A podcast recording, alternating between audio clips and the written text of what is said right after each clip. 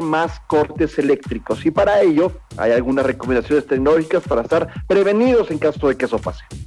¿Cómo? A ver, el asunto tiene que ver con el corte de energía eléctrica. ¿Cómo se queja la gente de esto? Y bueno, a ver, ¿qué nos cuentas tú de ello?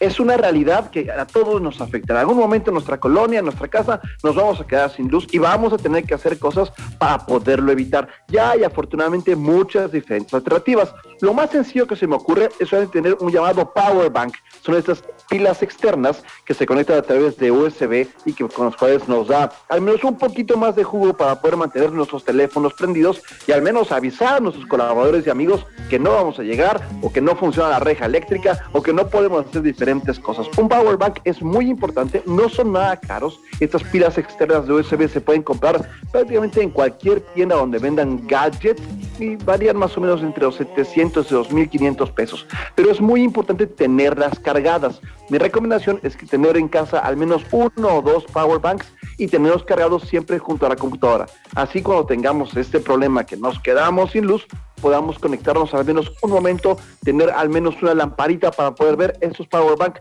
son una muy buena opción. Ahora, si usted trabaja en su computadora o si tiene una oficina, es bien importante que también cuente con un no break. Un no break es un aparato grande como un minibar que básicamente lo que permite es que cuando se va la luz le va a dar unos minutos más para que sus aparatos sigan funcionando. Eso le va a permitir, obviamente, que el proyecto, que el gran documento, que el plano que está usted haciendo no se pierda cuando se vaya la luz porque le va a permitir poder grabar al menos, poder guardar. Un no break hay algunos que duran un minuto, tres minutos, 20 minutos.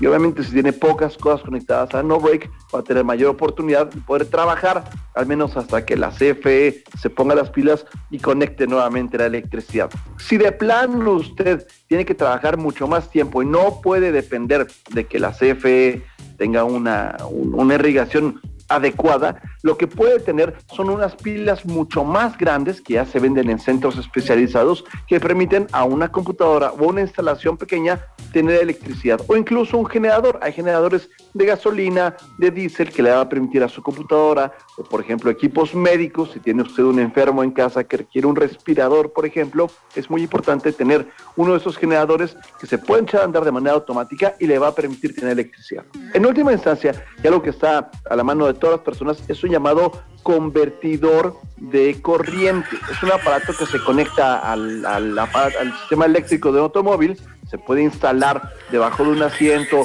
o atrás en la cajuela y le va a permitir, mientras tenga el coche prendido, tener un poco de electricidad para mantener una computadora funcionando, tener una televisión funcionando. Vaya, son aparatos que pueden funcionar muy, muy bien en tanto tengamos la previsión para hacerlo.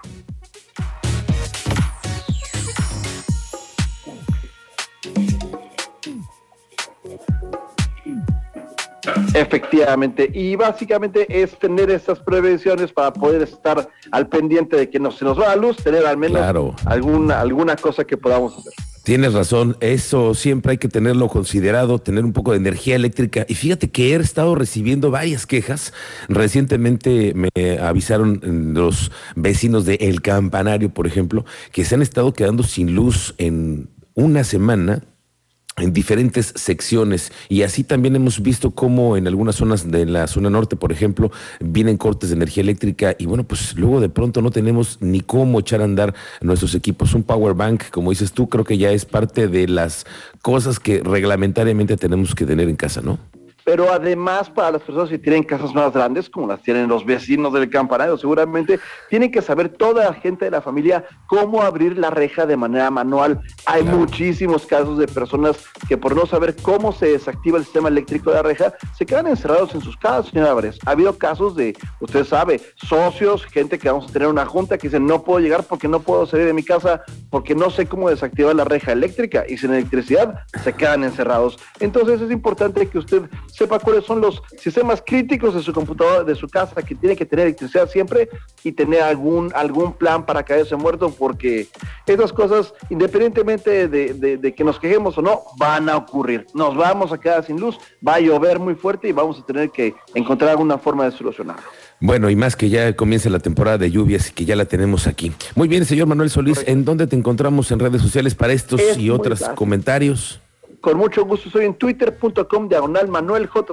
Twitter.com diagonal Manuel. J. Y quizás una recomendación más, señor Álvarez, recuerde que estamos nuevamente en un brote grande de COVID. Si usted tiene cualquier tipo de síntoma, no se espere, básicamente asuma que tiene COVID, aunque sea solamente resfriado, asuma que lo tiene y tome las eh, eh, medidas de separarse de la gente hasta donde pueda. Recuerda que en este momento todos los profesionales de salud están tomando cualquier síntoma de resfriado como si fuera COVID y así lo tenemos que hacer todos. Sí, hay que tomar en cuenta esto. Muy bien. Gracias, señor Solís. Que tengas un excelente fin de semana. Muchas gracias. Igualmente, señor, a se me permite también ya sabe, como siempre, nuestros mejores deseos por parte de toda la familia. Le mandamos un abrazo y le deseamos que pase un muy buen cumpleaños y con todo nuestro cariño.